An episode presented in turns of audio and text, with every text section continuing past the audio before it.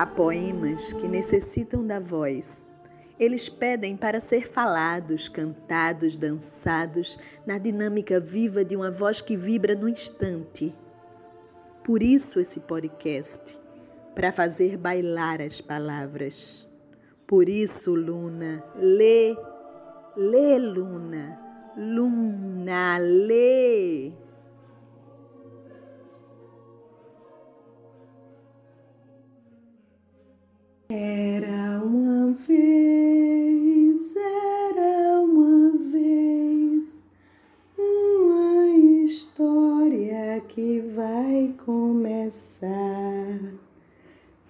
Fechem os olhos, escutem o som, que o mundo gira pro mundo mudar.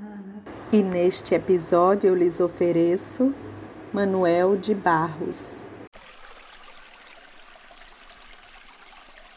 Tem um livro sobre águas e meninos. Gostei mais de um menino que carregava água na peneira.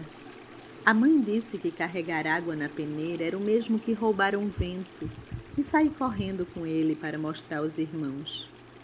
A mãe disse que era o mesmo que catar espinhos na água, o mesmo que criar peixes no bolso. O menino era ligado em despropósitos. Quis montar os alicerces de uma casa sobre orvalhos. A mãe reparou que o menino Gostava mais do vazio do que do cheio. Falava que vazios são maiores e até infinitos. Com o tempo, aquele menino que era cismado e esquisito porque gostava de carregar água na peneira, com o tempo descobriu que escrever seria o mesmo que carregar água na peneira. No escrever, o menino viu que era capaz de ser noviça, monge ou mendigo ao mesmo tempo o menino aprendeu a usar as palavras. Viu que podia fazer peraltagens com as palavras e começou a fazer peraltagens. Foi capaz de modificar a tarde botando uma chuva nela. O menino fazia prodígios. Até fez uma pedra da flor. A mãe reparava o menino com ternura. A mãe falou: Meu filho, você vai ser poeta. Você vai carregar água na peneira a vida toda. Você vai encher os vazios com as suas peraltagens. E algumas pessoas vão te amar por seus despropósitos.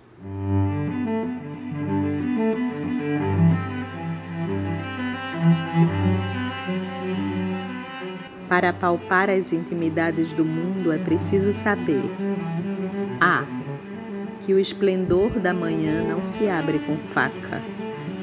B. O modo como as violetas preparam o dia para morrer. C. Por que é que as borboletas de tajas vermelhas têm devoção por túmulos? D. Se o homem que toca de tarde sua existência num fagote tem salvação. E que um rio que flui entre dois jacintos carrega mais ternura que um rio que flui entre dois lagartos. F. Como pegar na voz de um peixe. G. Qual o lado da noite que umedece primeiro? Etc, etc, etc. Desaprender oito horas por dia ensina os princípios. Desinventar objetos o pente, por exemplo, dar ao pente funções de não pentear, até que ele fique à disposição de ser uma begônia ou uma gravanha. Usar algumas palavras que ainda não tenham idioma. Repetir, repetir, até ficar diferente. Repetir é um dom do estilo.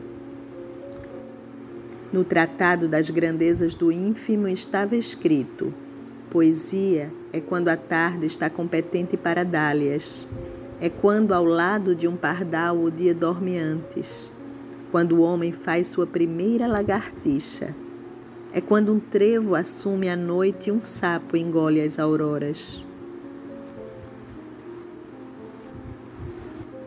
No descomeço era o Verbo Só depois é que veio o delírio do Verbo. O delírio do Verbo estava no começo, lá onde a criança diz: Eu escuto a cor dos passarinhos. A criança não sabe que o verbo escutar não funciona para cor, mas para som. Então, se a criança muda a função de um verbo, ele delira. E pois, em poesia, que é voz de poeta, que é a voz de fazer nascimentos, o verbo tem que pegar delírio. Para entrar em estado de árvore é preciso partir de um torpor animal de lagarto às três horas da tarde no mês de agosto. Em dois anos, a inércia e o mato vão crescer em nossa boca. Sofreremos alguma decomposição lírica até o mato sair na voz. Hoje eu desenho o cheiro das árvores.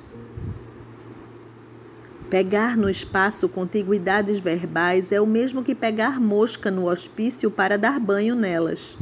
Essa é uma prática sem dor. É como estar amanhecido a pássaros. Qualquer defeito vegetal de um pássaro pode modificar os seus gorjeios. As coisas não querem mais ser vistas por pessoas razoáveis. Elas desejam ser olhadas de azul, que nem uma criança que você olha de ave. Poesia é voar fora da asa.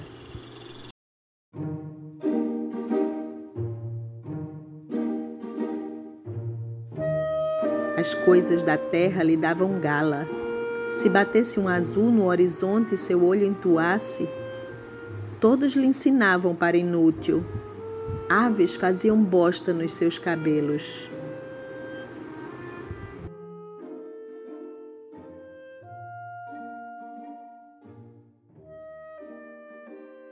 O rio que fazia uma volta atrás de nossa casa era a imagem de um vidro mole que fazia uma volta atrás da casa. Passou um homem depois e disse: Essa volta que o rio faz por trás de sua casa se chama enseada. Não era mais a imagem de uma cobra de vidro que fazia uma volta atrás da casa, era uma enseada. Acho que o nome empobreceu a imagem. Uso a palavra para compor meus silêncios. Não gosto das palavras fatigadas de informar. Dou mais respeito às que vivem de barriga no chão, tipo água, pedra, sapo. Entendo bem o sotaque das águas. Dou respeito às coisas desimportantes e aos seres desimportantes. Prezo insetos mais que aviões prezo a velocidade das tartarugas mais que a dos mísseis. Tenho em mim um atraso de nascença. Eu fui aparelhado para gostar de passarinhos. Tenho abundância de ser feliz por isso. Meu quintal é maior do que o mundo.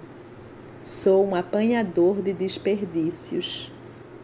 Amo os restos como as boas moscas. Queria que a minha voz tivesse um formato de canto porque eu não sou da informática, eu sou da invencionáutica. Só uso a palavra para compor meus silêncios.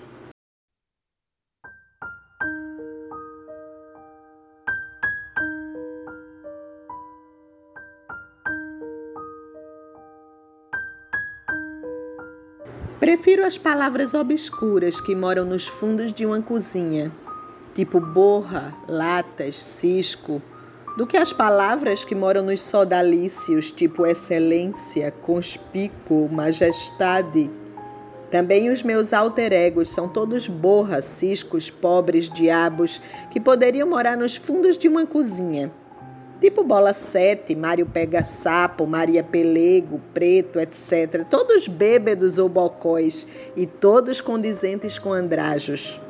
Um dia alguém me sugeriu que adotasse um alter ego respeitável, tipo um príncipe, um almirante, um senador. Eu perguntei: Mas quem ficará com os meus abismos se os pobres diabos não ficarem?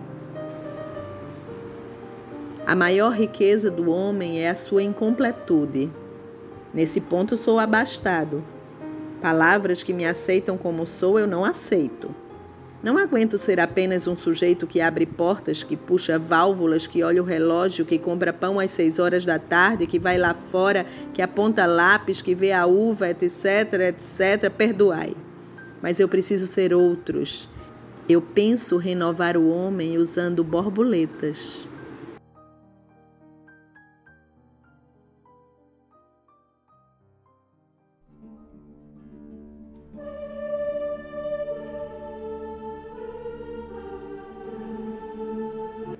Este é o podcast Luna Lê, um podcast de Luna Freire, ou melhor, de Fabiana Coelho.